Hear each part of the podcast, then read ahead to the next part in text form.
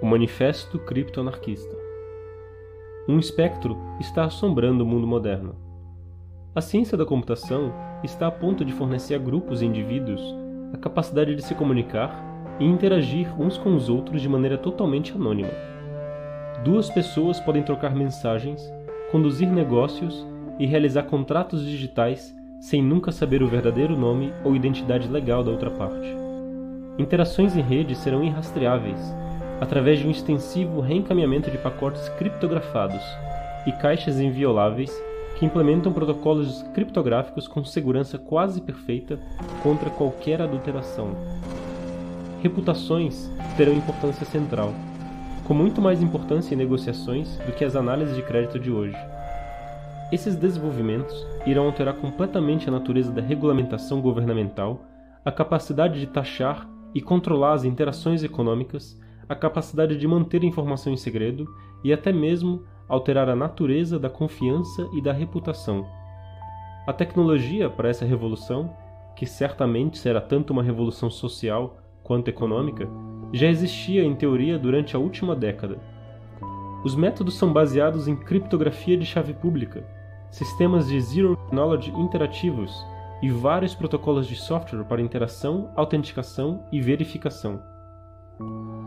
O foco, até agora, tem sido em conferências acadêmicas na Europa e nos Estados Unidos, conferências monitoradas de perto pela Agência de Segurança Nacional, a NSA. Mas, somente recentemente, as redes de computadores e os computadores pessoais alcançaram velocidade suficiente para fazer as ideias praticamente realizáveis. E os próximos 10 anos trarão velocidade suficiente para fazer as ideias economicamente viáveis e essencialmente imbatíveis. Redes de alta velocidade, caixas invioláveis, cartões inteligentes, satélites, transmissores, computadores pessoais e chips de criptografia, agora em desenvolvimento, vão ser algumas das tecnologias facilitadoras.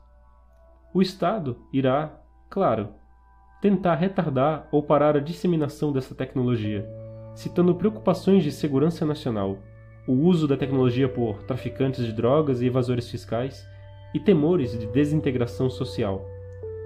Muitas dessas preocupações serão válidas. A criptoanarquia permitirá que segredos nacionais sejam vendidos livremente e permitirá que materiais ilícitos e roubados sejam comercializados. Um mercado informatizado anônimo vai tornar possíveis mercados abomináveis para assassinatos e extorsões vários elementos estrangeiros e criminosos serão usuários ativos da Cryptonet, mas isso não vai parar a propagação da criptoanarquia.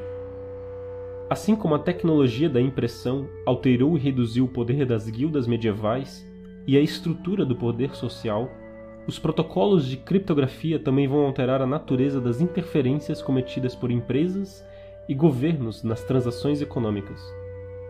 Combinada com mercados emergentes de informação, a criptoanarquia irá criar um mercado líquido para todo e qualquer material que possa ser colocado em palavras e imagens. E assim, como uma invenção aparentemente menor, como arame farpado possibilitou a demarcação de vastas fazendas e territórios, alterando para sempre os conceitos de terra e direitos de propriedade na fronteira ocidental, também a descoberta aparentemente menor de um ramo arcano da matemática se tornará o cortador de arame que irá desmantelar o arame farpado em torno da propriedade intelectual. Ergam-se, vocês não têm nada a perder a não ser as suas cercas de arame farpado. Timothy Simei, publicado em 22 de novembro de 1992.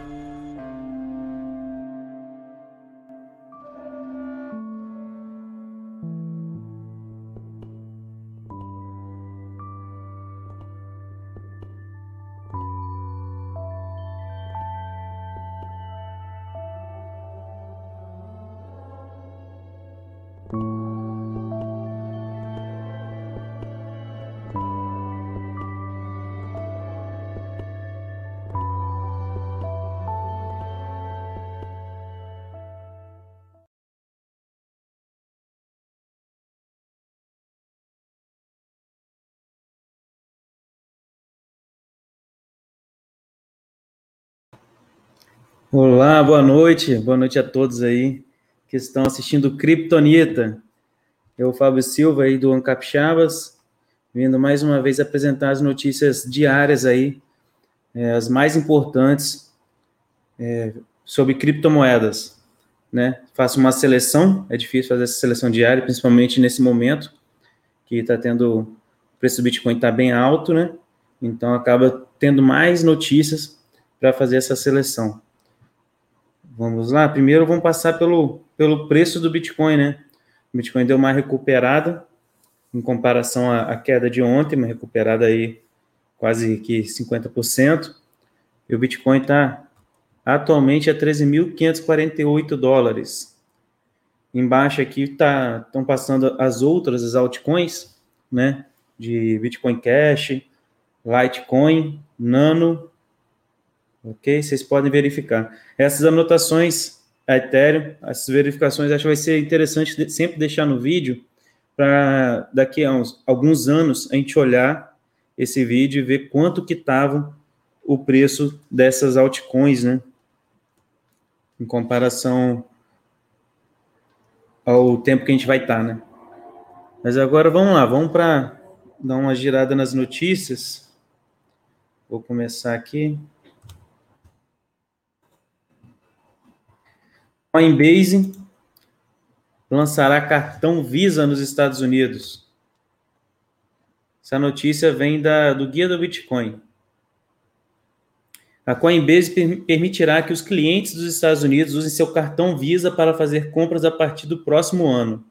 A troca de criptomoedas Coinbase Exchange lançará seu cartão de débito Visa nos Estados Unidos no próximo ano. A empresa anunciou ontem que os clientes podem entrar na lista de espera pelo cartão Coinbase. De acordo com a troca com a Exchange, com a Exchange o cartão de débito Visa será emitido para os clientes. Isso permitiria que eles usassem criptomoedas para pagamentos e compras online e em lojas e saques de dinheiro em caixas eletrônicos. O cartão Coinbase é outra oportunidade para os usuários Coinbase ganharem 4% de volta em recompensas de cripto. Essa não é a primeira vez que a Coinbase lança seu cartão de débito. A empresa lançou seu cartão de débito para os clientes do Reino Unido e da Europa em abril de 2019. Na época, a empresa sediada em São Francisco revelou que os clientes podiam gastar seu Bitcoin, Ether, Litecoin e outras criptomoedas sem problema. Atualmente, o cartão Coinbase está disponível para clientes em quase 30 países na Europa e no Reino Unido. Embora os clientes usem criptomoedas para fazer compras, o Coinbase converte as moedas em moeda fiduciária instantaneamente. Consequentemente, permite transações rápidas. Neste último desenvolvimento, os portadores de cartões Coinbase podem usar criptomoeda em qualquer lugar do mundo onde o cartão, onde os cartões Visa sejam aceitos. O cartão Coinbase tem vários benefícios. De acordo com a postagem do blog, os titulares do cartão Coinbase podem gastar diretamente de suas contas Coinbase sem ter que mover fundos para sua conta bancária. A criptomoeda é convertida em dólares americanos antes de concluir as compras e saques em caixas eletrônicos. Usar criptomoeda por meio de gastos diários pode ajudar um usuário a ganhar recompensas com a troca de criptomoeda. Quando o cartão é lançado nos Estados Unidos, os clientes podem escolher ganhar 4% de volta em Sterling Lumens ou 1% de volta em Bitcoin. Os clientes também podem gerenciar suas preferências de gastos e recompensas por meio do aplicativo Coinbase. Os clientes podem optar por gastar stablecoins como o SD Coin ou outra criptomoeda específica com um toque de um botão, acrescentou a Coinbase. A Coinbase está lançando seu cartão Visa nos Estados Unidos alguns dias depois que o PayPal anunciou sua entrada no cenário de criptomoedas. O PayPal será uma competição acirrada para empresas como Coinbase, Square e outras entidades de criptomoedas do mundo. A gigante dos pagamentos começou a expandir seus serviços de cripto com a recente aquisição da BitGo. Bom, galera, a gente vê aí a melhoria na facilidade aí de, de adoção, né, de de uso realmente do, das criptomoedas. E costumo falar isso, né, de do futuro, no futuro as pessoas vão ter Você chega num país, você não precisa se preocupar com a conversão, né? De como as pessoas vão lidar com o seu dinheiro, não precisa passar por casa de câmbio. O interessante vai ser isso, você simplesmente passar e vai ser feita a conversão automática. Esse cartão aí, ele se difere muito da uso, né? Totalmente diferente da uso, porque ele vem de uma exchange, né? A uso não é uma exchange. E, e a uso acaba praticamente sendo praticamente um banco ali, né? Porque você deixa o seu dinheiro ou o seu Bitcoin na uso. Agora, a Coinbase fica mais facilitado para você fazer até seu, seu trade, né? Se você faz trade, já que se trata de uma exchange. E outro ponto é que parece que não precisa fazer a conversão você manualmente. Essa diferença é bem, bem superficial, não é tão, tão expressiva. Mas na uso você tem que manualmente fazer ali, pegar seu celular e fazer a conversão. É, trocar seus bitcoins por, por, pela sua moeda antes de você usar o cartão, né? Pessoal, chegando aí agora, Kurokurovich, Wolf. Vocês colocam cada nome. Boa noite aí, galera. Vou direto para essa notícia aqui, ó. Então, que tem relação Primeira compra de Bitcoin no PayPal foi realizada. O primeiro Bitcoin foi comprado na PayPal. Notícia da Web Bitcoin. A notícia é dada pelo cofundador e CEO da Circle, Jeremy Allaire, que no Twitter compartilhou uma imagem de uma confirmação de compra de cerca de 0.0075 bitcoins por 100 dólares. O preço de compra foi de 13.265 dólares e nenhuma taxa foi cobrada. No momento, o PayPal não é uma carteira de Bitcoin sem custódia, mas apenas um intermediário permitindo que seus usuários nos Estados Unidos comprem e vendam Bitcoin na Paxos, mas usando o PayPal como uma interface única. Isso significa que as transações de criptomoeda realmente ocorrem na plataforma Paxos Crypto Brokerage, aparentemente sem taxas, mas o usuário as realiza no PayPal, que aplica um spread sobre o preço. É justo imaginar que parte desse spread seja usado pelo PayPal para pagar os serviços da Paxos. São compras realizadas em exchanges, descentraliz... exchanges centralizadas sem registro na blockchain para evitar taxas. Negócios no PayPal.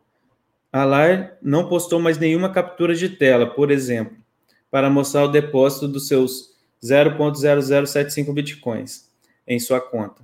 Mas o que se sabe é que, embora não esteja fisicamente armazenado no PayPal, podem ser vendidos com procedimento semelhante. Curiosamente, o primeiro a dar a notícia com screenshots foi o CEO de uma empresa que, de certa forma, poderia ser concorrente do PayPal. Na verdade, a, Sar, a né? Círculo colabora estreitamente com a Coinbase, com a qual emitiu o SDC a segunda stablecoin mais difundida no mundo com base no dólar americano. Obviamente, a notícia é considerada tão importante para todo o setor cripto que até mesmo o CEO de uma empresa que, de alguma forma, concorre com o PayPal decidiu anunciá-la. Vale ressaltar, no entanto, que a própria Coinbase parece ter colaborado com o PayPal há algum tempo, visto que há alguns meses possibilitou o saque em moeda fiduciária para uma conta do PayPal. Nesse ponto, também se pode imaginar uma possível colaboração futura entre as duas empresas. Por exemplo, para fornecer liquidez em criptomoeda ao PayPal. Temos aí o PayPal chegando mesmo no mercado de cripto, iniciando, né? Realizada a primeira compra do, de Bitcoin no PayPal.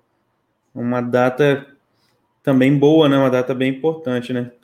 A gente está se aproximando aí, né? Dia 31 completa os 12 anos do White Paper, Paper White, onde, onde iniciou o, o documento informando o que seria o Bitcoin. Satoshi publicou em 31 de outubro, 12 anos atrás, o que seria o Bitcoin. Chegando essa data, data importante aí para os bitcoinheiros. Smile Cap, boa noite, boa noite. Fiz um convite aí para Acabou hoje sendo muito em cima da hora para para ser feito, mas eu acabei fazendo ali um convite para o Quarteto Fantástico, né? O Snella, Contador Libertário e Ojeda. Qualquer momento, se vocês quiserem entrar, se vocês estiverem assistindo aí quiserem entrar, o link está lá no, no grupo, hein? Agora uma notícia que seria bom o contador libertário estar presente. Isso aí eu tenho, tenho, tenho um tempinho que eu falo que isso vai acontecer. Paulo Guedes. Vamos ter o imposto digital mesmo. Essa notícia vem da Criptofácil. O ministro da Economia, Paulo Guedes, afirmou nesta quinta-feira, dia 29, que um novo imposto sobre transações financeiras digitais será criado. Vamos ter que ter um imposto digital mesmo, disse Guedes durante uma audiência pública no Congresso Nacional. Na ocasião, ele também rebateu as comparações do imposto digital com a antiga contribuição provisória sobre movimentação financeira, CPMF. Futuro Digital pede imposto digital, conforme noticiou o G1. Guedes também observou em sua fala que o novo futuro digital está chegando. Além disso, observou que o Brasil é uma das maiores economias digitais do mundo. Por isso, segundo ele, um imposto sobre transações digitais é necessário. As pessoas nem entenderam que tem um futuro digital chegando. O Brasil é a terceira ou quarta maior economia digital do mundo. Nós vamos ter que ter um imposto digital mesmo, disse. A defesa do imposto digital por Guedes ocorre uma semana depois do presidente Jair Bolsonaro garantir que o Brasil não aumentará os impostos quando a pandemia acabar. É, não vai estar mentindo se for antes da pandemia acabar, né? E nem vai estar mentindo se não for aumento de imposto. Entretanto, de acordo com Paulo Guedes, o novo imposto não vai aumentar a carga tributária. Isso porque a ideia é que ele substitua outros tributos existentes. Vamos diminuir os outros tributos, vamos simplificar os outros, vamos desonerar, desonerar a mão de obra. Estamos indo para um futuro melhor, acrescentou. PIX, nota de 200 reais e corrupção. Outro ponto abordado pelo ministro foi a chegada do PIX e seu impacto nas transações e em práticas ilícitas. Segundo ele, o novo sistema de pagamentos vai reduzir a circulação de dinheiro em espécie, assim, ajudando a combater os crimes que se, que se financiam de notas altas, como a recém-lançada de, de 200 reais. O mundo está indo para notas mais baixas, para acabar com o crime que se financia dessas notas altas, acabar com a corrupção, disse está vindo Pix para transferências digitais. O futuro é de menos dinheiro na mão e notas mais simples. No futuro, vai acabar o Lobo Guará, vai acabar a nota de 200, de 100 reais. Tudo isso vai diminuir brutalmente, afirmou. Bom, é que a gente espera, né? Que a gente não espera com felicidade, mas sabe que é a intenção do governo, né? Já que não vai aumentar os impostos, ele vai aumentar a fiscalização dos impostos. Então é muito cômodo o governo chegar e falar que vai reduzir os outros impostos, os outros impostos que são bem mais fáceis para ter elisão fiscal, bem mais fáceis para a pessoa é sonegar de fato do que imposto sobre transação digital, onde fica tudo registrado. Então o Estado ele vai verificar mais todas as suas transações e por isso ele vai aumentar a arrecadação. Ele não aumenta a porcentagem, mas aumenta a, a qualidade, aumenta a fiscalização. E é engraçado a fala, as falas deles nunca são tão diretas, nunca são diretas. Você vê essa fala do, do Bolsonaro, por exemplo. Ele falou que não ia aumentar aqui, não aumentará os impostos quando a pandemia acabar. Isso aqui pode ser, ele pode aumentar antes da pandemia acabar, ele pode não aumentar os impostos em quantidade de impostos, ele pode falar que não aumentou os impostos na porcentagem dos impostos, Isso aqui é muito. nunca Eles nunca conseguem falar direto, né? O pessoal do canal Metaforando que é bom em falar nisso, né? Como a pessoa foge do tema ou, ou dá círculos quando ela busca uma mentira. Ela nunca vai direto ao ponto. Não vou fazer isso, e ponto final. Ela arruma uma forma de da frase dela estar certa sobre outras circunstâncias.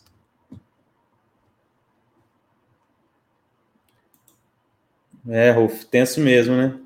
Mas sempre vai ter uma saída. Eu acredito sempre tem uma saída que o mercado anda, anda na frente, né? O livre mercado anda na frente, o governo vem atrás tentando atrapalhar.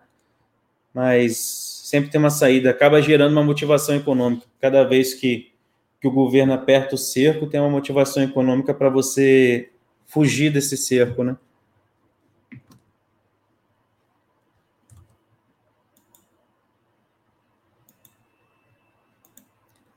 Deixa eu botar aqui.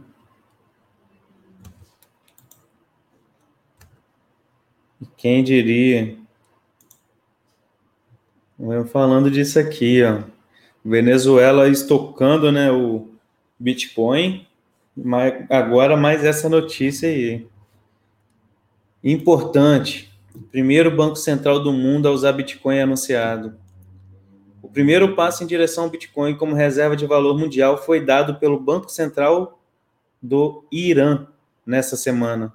O Irã é o primeiro país do mundo a usar criptomoedas no seu banco central como política oficial do governo. Segundo a rede oficial de comunicação do governo, o executivo iraniano criou uma legislação no dia 24 de outubro para redirecionar as criptomoedas mineradas no, no país ao Banco Central do Irã. O objetivo é que as criptos ajudem no balanço do Banco Central iraniano para financiar importações.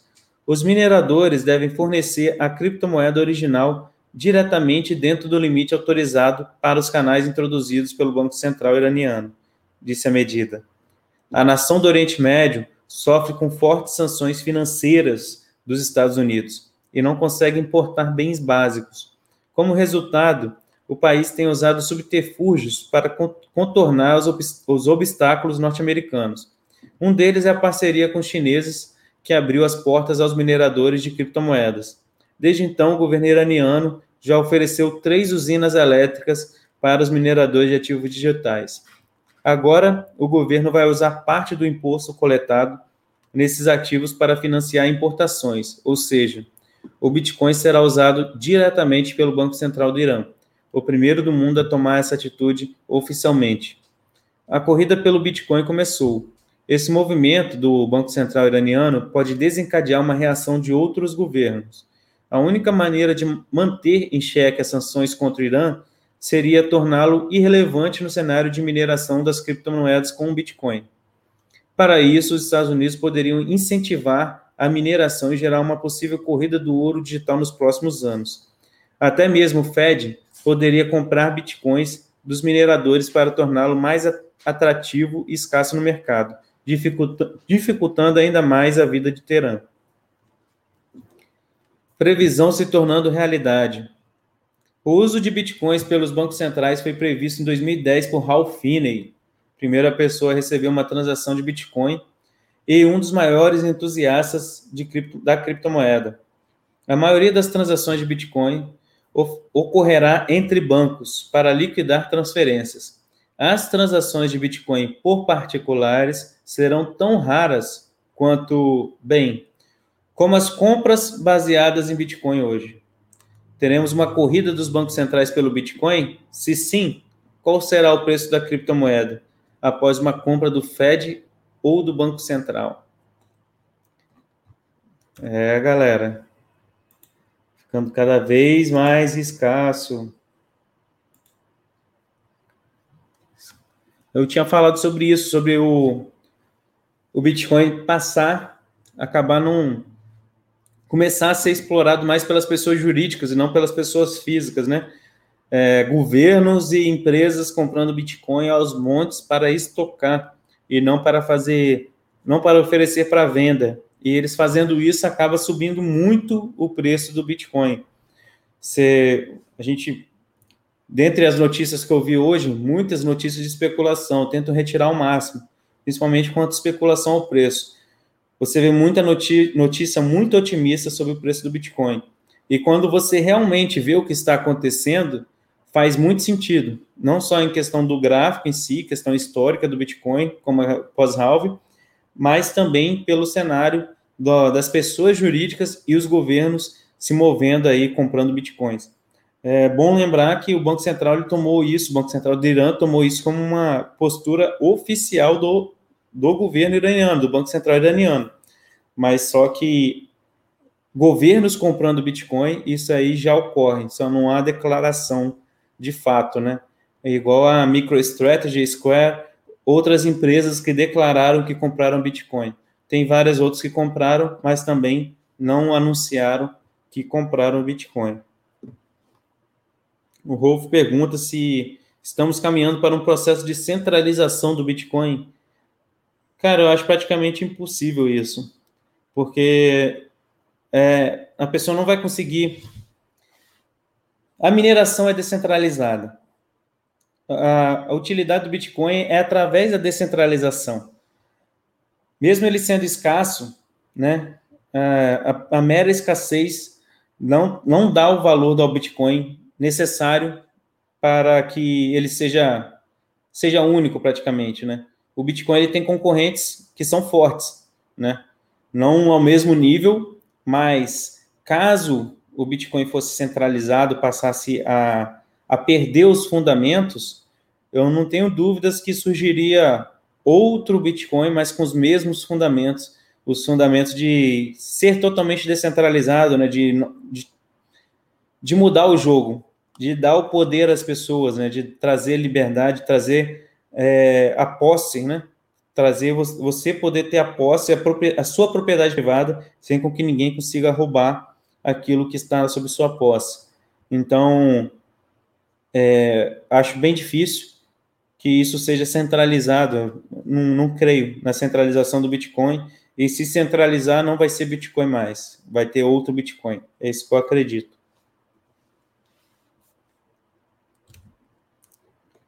Mas eu acho interessante a gente ver que são países assim, igual Irã, né, Venezuela, e eu não falo isso com receio, porque para mim todo governo é igual, né?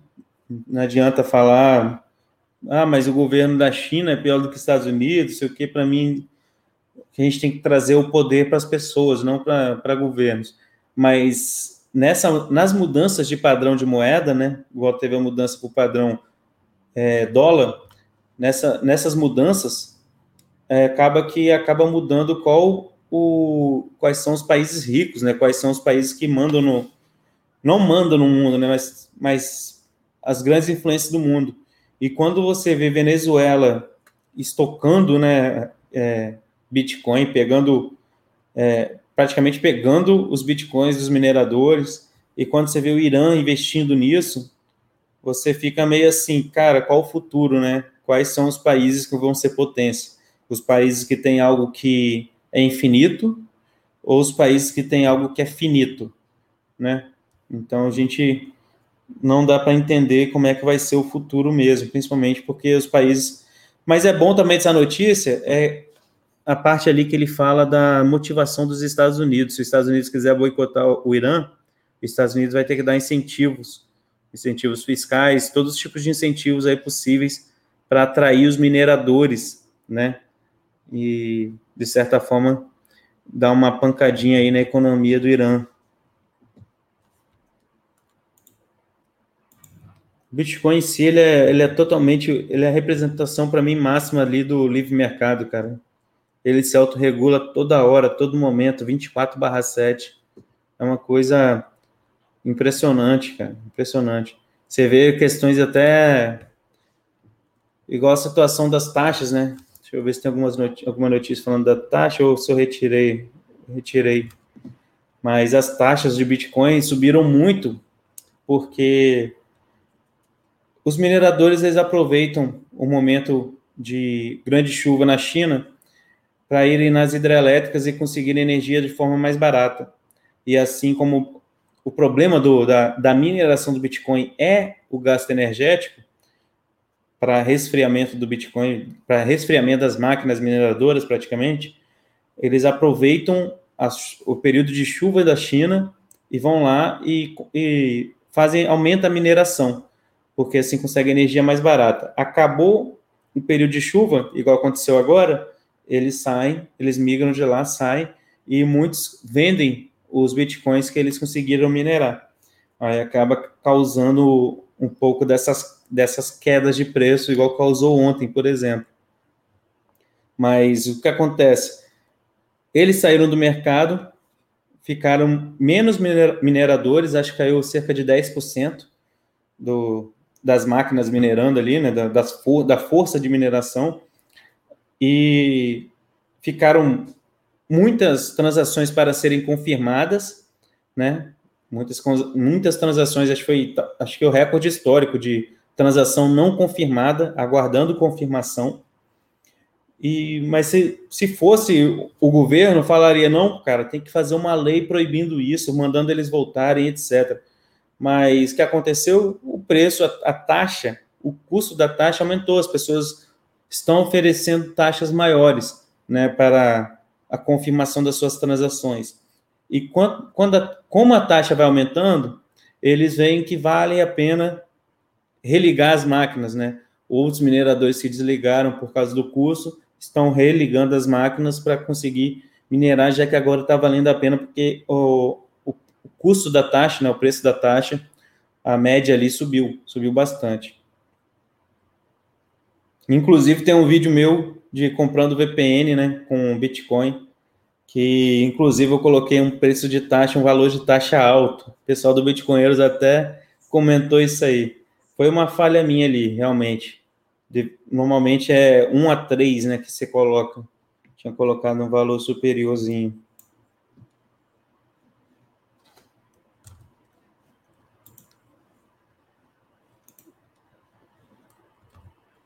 Agora vamos para essa.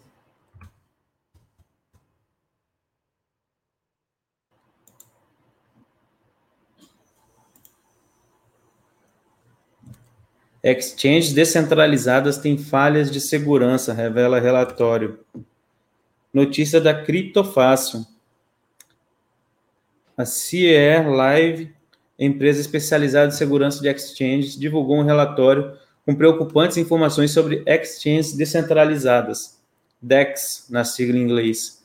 Eles também analisaram se cada DEX passou por auditorias de segurança, ofereceu recompensas para incentivar a descoberta pública de bugs, garantiu uma segurança ponta a ponta adequada e muito mais. Sistema de notas e classificação. No relatório, cada critério recebeu uma pontuação variando entre 1 e 10, com base na segurança geral de cada local. Qualquer pontuação acima de 8 foi classificada como alta. Pontuação variando entre 6 e 8 foram consideradas boas, já qualquer coisa abaixo de 6 foi considerada baixa e, portanto, insegura. O relatório avaliou as 25 principais DEX do mercado. Delas tiveram pontuação baixa 14 plataformas, em termos de segurança cibernética.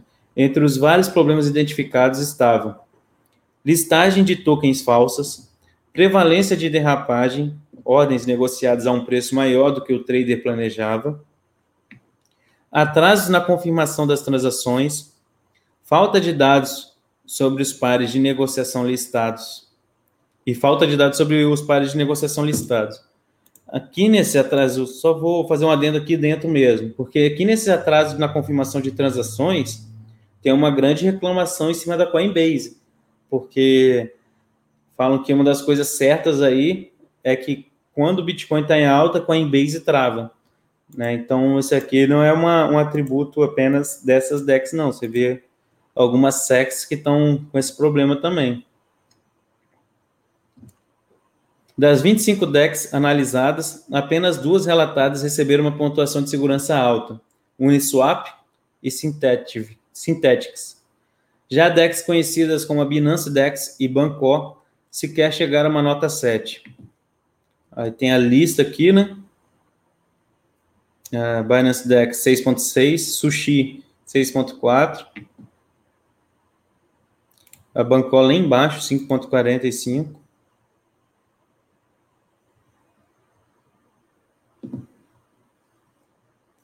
O relatório do CIE finalmente determinou que 92% das DEX avaliadas precisam colocar um foco mais forte na segurança. Preocupações com fraudes. A CIE convocou o DEX que tiveram baixa pontuação por suas práticas de auditoria. Segundo a empresa, muitas não conseguiram auditar novamente suas ofertas após adições recentes ao seu código. As pontuações foram reduzidas para qualquer exchange cujas auditorias foram consideradas desatualizadas. Seis bolsas, 24%, não passaram em uma auditoria de segurança ou não anunciaram publicamente que foram submetidas a uma.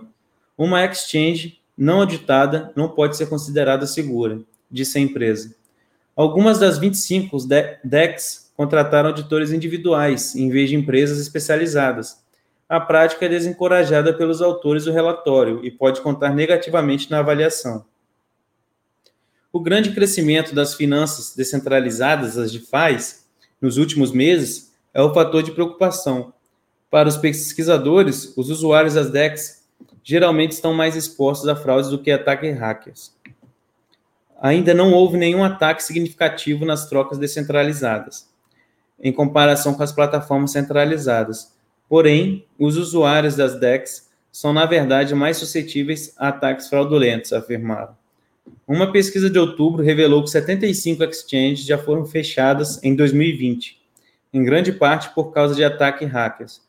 Esses ataques já renderam prejuízos superiores a um bilhão e meio de reais em 2020. Aí fica então esse alerta, né? Fica esse alerta. Eu fiquei de testar a, a Uniswap.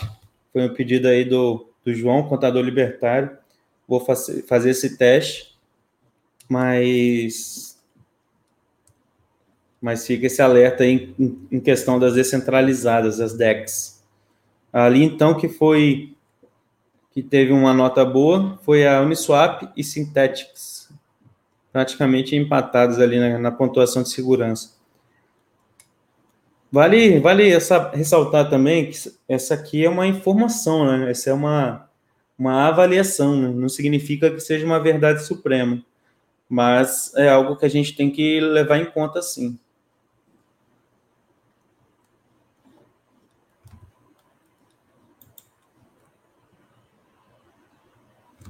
Mais notícias sobre Pix, eu sei que vocês gostam. Banco Central lança oficialmente o Pix Cobrança e pode acabar com cartões de crédito e boleto. Dando um, um, um passo maior que a perna. Né? Banco Central do Brasil diz que o Pix quer que o Pix seja o grande sistema de pagamentos do Brasil e lança funcionalidade que pode acabar com cartão de crédito e boleto o Banco Central lançou oficialmente nessa quinta, dia 29, o Pix Cobrança, sistema que será interligado ao Pix e permitirá agendar pagamentos futuros, como ocorre com o cartão de crédito. As, as novas funcionalidades do Pix visam ampliar caso, os casos de uso do novo sistema, que o Banco Central pretende ser a grande plataforma de pagamentos digitais do país. Desta forma, segundo o Banco Central, no Pix Cobrança, os lojistas, fornecedores prestadores de serviço e demais empreendedores poderão emitir um QR Code para realizar pagamentos imediatos em pontos de venda ou comércio eletrônico, por exemplo, ou cobranças com vencimento em data futura. Neste caso, é possível configurar outras informações além do valor, como juros, multas, descontos. Assim, embora a funcionalidade seja parecida com o que ocorre hoje com boleto, ela também pode substituir o uso do cartão de crédito, já que permitirá ao pagador com aceitação do recebedor, agendar o pagamento para uma data futura. Novidades no Pix. Ainda segundo o Banco Central, outra novidade é que a instituição financeira de e de pagamentos que desejarem fornecer o serviço de integração aos usuários recebedores deverão adotar a interface do programa de aplicações, API, padronizado pelo Banco Central.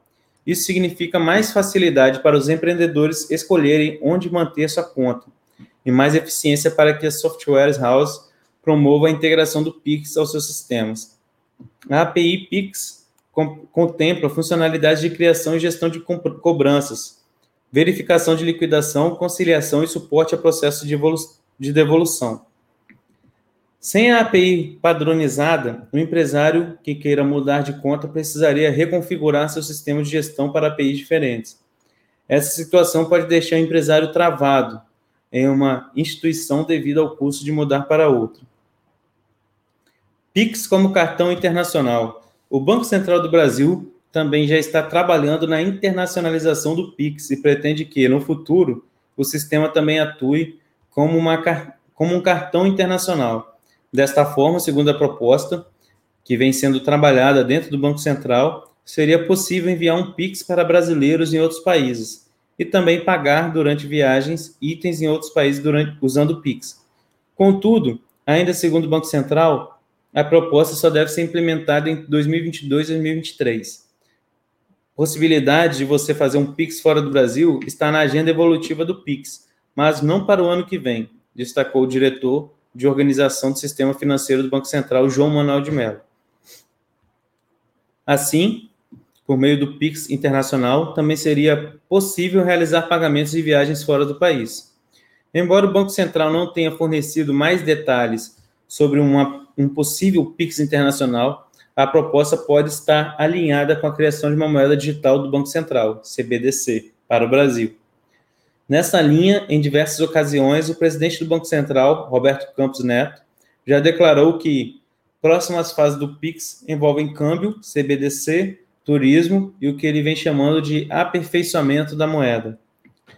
No nosso caso, é muito importante o PIX, porque vemos daqui para frente a união de uma forma de pagamentos instantâneo, aberto e inter, interoperável, com um sistema de dados abertos onde eles, se, onde eles se encontram em algum momento lá na frente, junto com uma moeda que tem que ser aperfeiçoada, disse. Assim, segundo ele, o Banco Central tem um projeto de simplificação dos processos de câmbio, também para atender essa demanda. A gente tem um projeto de simplificação dos processos de fechamento de câmbio e que vão combinar com uma moeda conversível.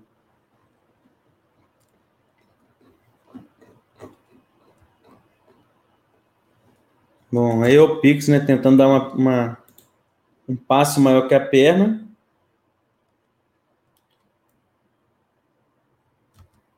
E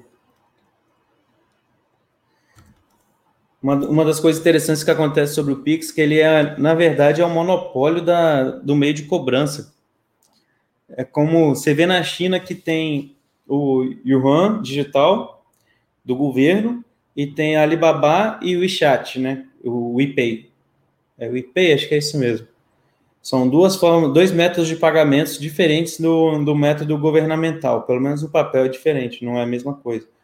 E no Brasil você já vê o oposto, já vê tudo caminhando para dentro do Pix. O Pix sendo, se tiver PicPay, se tiver outros tipos de método de pagamento, eles têm que estar atrelado ao Banco Central o Banco Central tendo ali o um monopólio sobre todos os métodos de pagamento e ele sendo o gestor e o regulador ao mesmo tempo, né?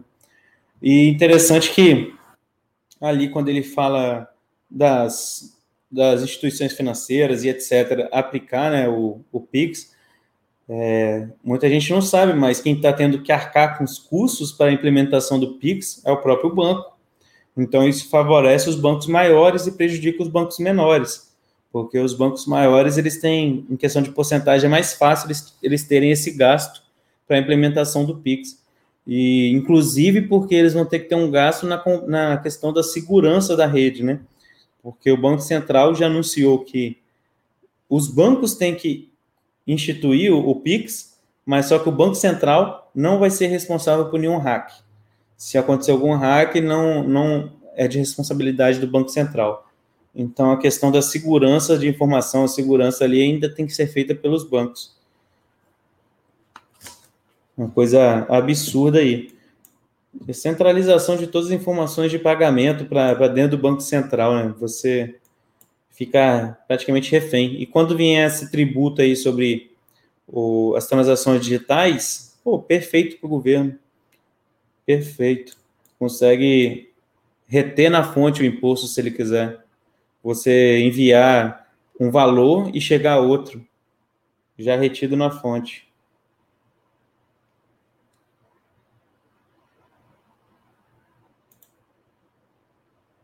Sim, o Tuco falou aí, tá falando de moeda estatal digital, isso aí, cara. Tem que falar porque influencia o preço das criptos, né? Vi, perguntou se, se você viu que da China teve carteiras falsificadas? Vi, a gente deu essa notícia até ontem aqui. É, cara, vai acontecer muita coisa absurda, cara. Para quem se envolver aí com nessa ter essa confiança, né, no governo para aplicação de para usar moeda estatal digital do governo. A gente vai ver muita questão de hack, muita questão de, de phishing, muita questão de, de, de formas de você pegar o dinheiro das pessoas ali. Vai ficar cada vez mais fácil. Principalmente quando os dados estiverem no mesmo celular, né? Os dados do Pix estiverem no mesmo celular.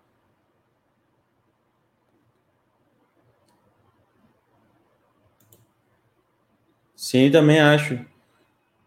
Em Tuco, é, é tão fácil acreditar que vai ter algo nesse nível aqui, porque se a gente parar, a China está estudando isso há muito, muito tempo, estudando questão das criptomoedas, da blockchain, está estudando há muito tempo e está tendo esses problemas, né? Está encarando esses problemas aí de segurança.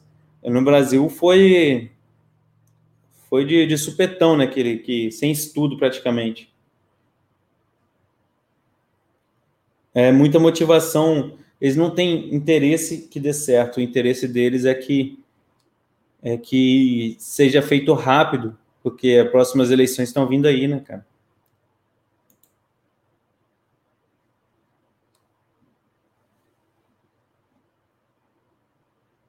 O Populista fez uma pergunta para o Ideias Graduais. Ah, não entendi ali também não.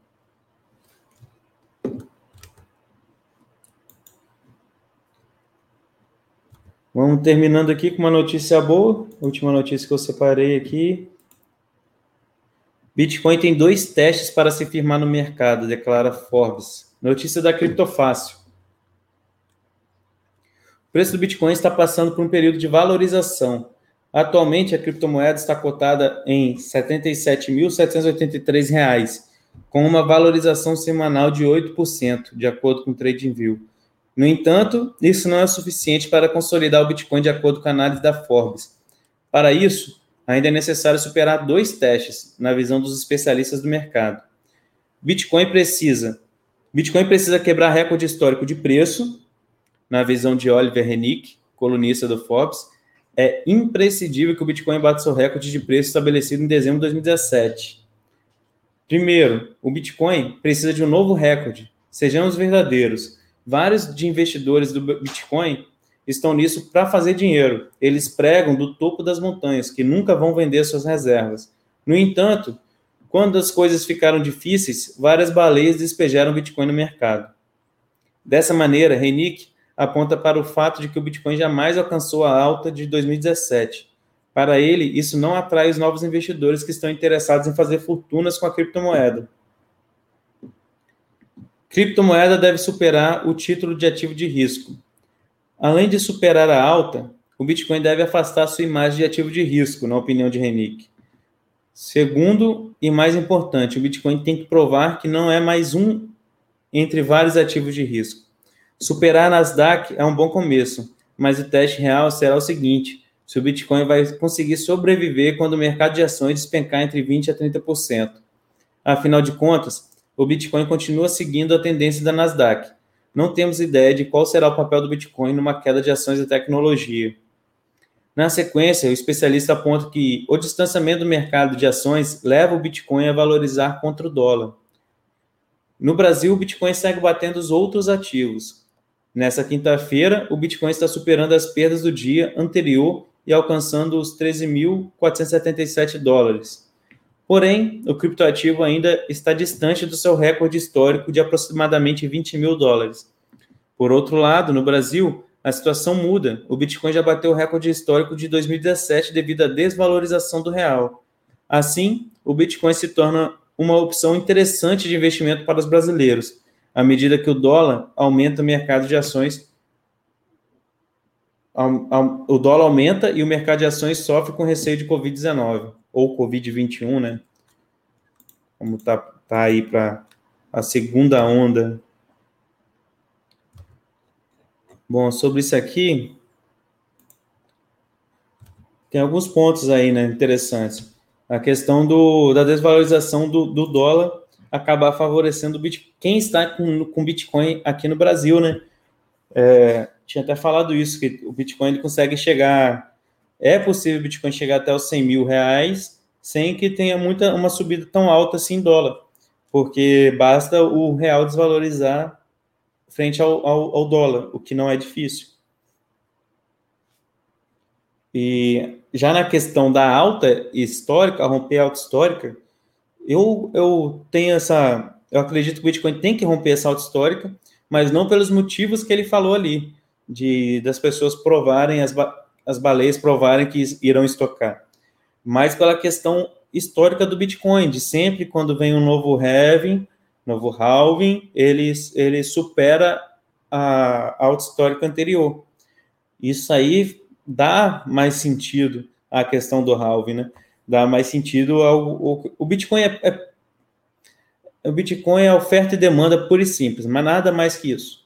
Quantidade de oferta, quantidade de demanda. Então, a questão do halving, ela acaba acaba sendo sobre isso também. Você diminui, reduz a quantidade de bitcoins entrando no mercado via mineração. Então, se tem menos quantidade ali sendo ofertada, o preço tem que. E mais pessoas querendo, por causa que a tecnologia torna cada dia mais fácil a utilização, então o preço ele tem que subir a cada halve. Não tem jeito. Então, o rompimento ali da, do topo histórico, eu acho que é inevitável, mas também é questão de ser necessário também para o Bitcoin. É engraçado ele ele já falando, né, da, das, das ações despencando 20 a 30%. Todo mundo sabe que isso. Os libertários né, acreditam muito nisso, né? Vai cair tudo, tudo vai, tudo vai despencar. E quando ele fala ali em questão do. Essa matéria fala em questão do real, cara, tem muito. Tem, tem uma certa lógica, assim, a pessoa que, que, que recebe, que está posicionada em dólar, que está posicionada em ouro, que está posicionada em, em outro tipo de moeda ter certo ter certo receio assim com Bitcoin. Falar que não vai entrar, que talvez não vale a pena, etc. Mas quem está em real, cara, quem está em real, ele tem que tem que mudar a moeda, tem que mudar a posição que ele está. Vou colocar aqui, ó, a imagem que eu tinha feito lá para o Ancap Chaves. Olha isso o valor de um real em relação ao ouro em, em 1994. Com um real você comprava essa quantia de ouro em 94. Agora, depois, em 25 de outubro agora, 2020, com um real você compra essa quantia abaixo. Ou seja, você teve um poder, perda do poder de compra de 96,82%. E se você fizer isso em comparação ao Bitcoin, em 2011, com um Bitcoin, você comprava esse valor de ouro, 0,608571. E hoje, atual 25 de outubro de 2020, você com um Bitcoin, você compra 221 gramas, ponto 94 de ouro.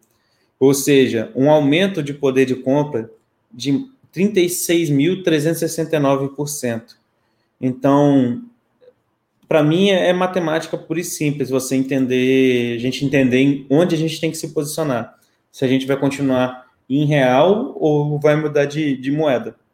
Entendeu? E não adianta, a gente vive posicionado em alguma coisa. Avelino Morgante é muito bom para simplificar isso também. Igual ele fala de se posicionar em comida, né? Avelino Morgante é interessante quando ele fala isso, porque na verdade é isso, você está sempre posicionado em alguma coisa. Se você se posicionar, é, ele diz muito de despeja seu real, compra, compra o que você não não desperdiça, mas compra coisas físicas que você vai precisar, porque tudo vai subir de preço. é a questão de estar posicionado em algo melhor.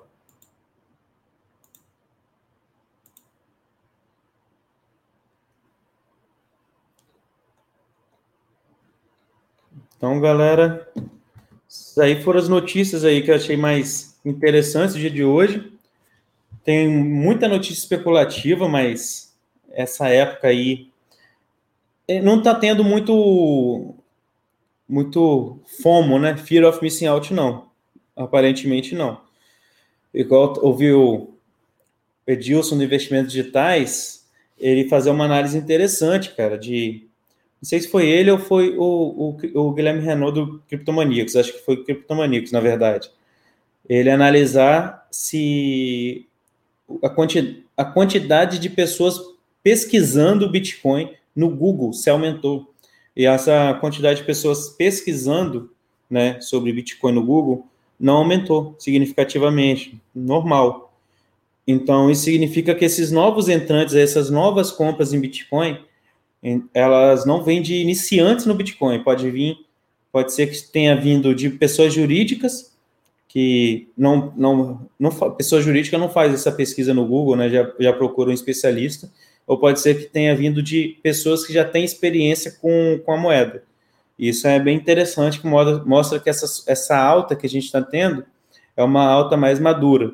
É, quem, quem analisa o, as criptos tem essa essa mesma sensação. Você vê que a maioria das notícias passa essa mesma informação. Essa alta está sendo mais madura e aparentemente vai continuar essa alta. Aparentemente. Né? Tem gente que acredita que tem uma queda antes de uma, da, da subida gigante, que todos esperam, né? Que é o rompimento da, da alta histórica em dólar. E tem pessoas que acreditam que já vai subindo, mas vai subindo com de forma saudável, diria, né? Sobe, lateraliza, sobe, lateraliza, entendeu? Não sobe de uma vez só. Se subir de elevador, tem um risco maior. Em 2017 foi isso. Final de 2017 foi uma subida assustadora. Até uma certa certo momento natural e depois fear of missing out. Ou FOMO.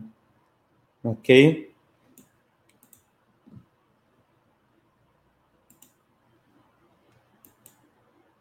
Hoje, então, para quem não está ciente, Kryptonita está rolando de domingo a quinta aqui na Rede Libertária, domingo a quinta às 23 horas. Às vezes acontece do programa anterior é, ocupar um pouquinho espaço, mas não tem problema. E às vezes acontece até da gente acabar começando um pouquinho mais tarde, entendeu? Mas essa faixa de horário aí das 23 horas, a gente vai tentar ser mais pontual nisso a partir da próxima semana, mas é domingo a quinta. Sexta e sábado a gente não tem o, o Kryptonita aí, mas domingo a quinta às 23 horas, pode ir marcando na agenda. O, se fica gravado em algum lugar, o Tuco perguntou, a gente criou um canal, criou um canal recente aí do, do Kryptonita. Deixa eu botar o link aqui. E acabando aqui, eu já baixo e já posto lá. Aí, questão de, de pouco tempo, já fica lá no, no canal. Já peço já que o pessoal se inscreva, né? Aí, Tuco. Já peço que o pessoal se inscreva nesse canal aí que fica gravado os episódios do Kryptonito. E se puder, fortalece lá também o Capixabas, o canal que. Outro canal que eu, que eu falo mais sobre libertarianismo, né? Não só sobre criptomoedas. E ali também eu passo algumas orientações de criptomoedas, de como é, fazer o uso no dia a dia, né? Pretendo fazer mais vídeos sobre isso, mas estou travando no gargalo da edição. Se tiver alguém que edita vídeo aí e puder é, mandar mensagem pelo Facebook lá do Ancap Chavas, fica perfeito aí para mim, beleza?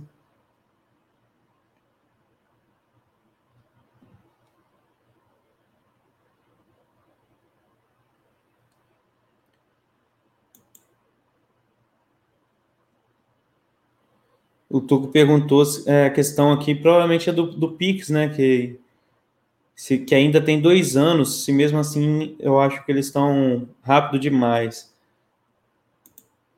Acho que estão andando rápido demais até mesmo para isso. Sim, cara, porque.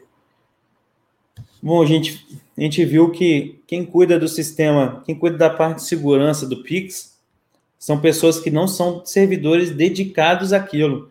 Ah, são cerca de, salvo engano, são 24 pessoas, coisa pequena, é, acho que menos de 24 pessoas. É um grupo bem pequeno de pessoas envolvidas na segurança do Pix e que não estão trabalhando focado nisso, só naquilo, entendeu? Estão, estão fazendo outras coisas, outro, outro tipo de serviço e às vezes lidam com a questão da segurança do, do Pix. A questão é que o Estado ele, ele não consegue fazer algo eficaz, né? E a motivação dele é errada. Não só por, pela questão de planejamento centralizado, mas a motivação do Estado é errada. A motivação é, é no voto, né? Então eles vão focar para conseguir fazer isso o mais rápido possível, porque eles têm que correr contra o tempo.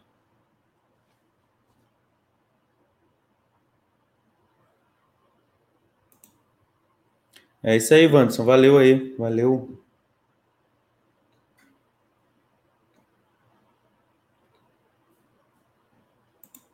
Tatagiba aí falando que a net dele tá, tá ruim com força. Tatagiba, você tem um espaço reservado aqui no Kryptonita, hein? Quem não conhece isso aí foi que, que me apresentou o libertarianismo. Muito bom. Tirou a. me descortinou, né? Aí o Estado é eficiente em duas coisas: destruir algo e cobrar imposto. E às vezes nem cobrar imposto, né? Porque você vê a, o, o site lá do sonegômetro, quantidade que é sonegada, graças a Deus, é uma quantidade muito grande.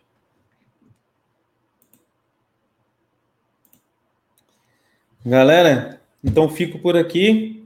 Domingo a gente está de volta, hein? Quero ver se o pessoal vai estar tá aí domingo, hein? Domingo a gente está de volta aí no Kryptonita. Beleza? 23 horas, domingo a quinta. Tamo junto aí, obrigado a todo mundo aí que, que participou. Fechamos aí nossa uma horinha de live. É, quem não tá inscrito aí, subscribe que fala no Twitch, né? Sub, faço a inscrição aí na Rede Libertária, beleza? Que tem. O projeto é muito bom, o projeto da Rede Libertária é muito bom e várias programações boas, excelentes aí. Beleza? Já nem ligo minha TV mais. Na minha TV já não tem antena externa, mas já nem ligo. É só twitch.tv barra rede libertária. É isso aí. Tamo junto aí, galera. Até a próxima. Boa noite.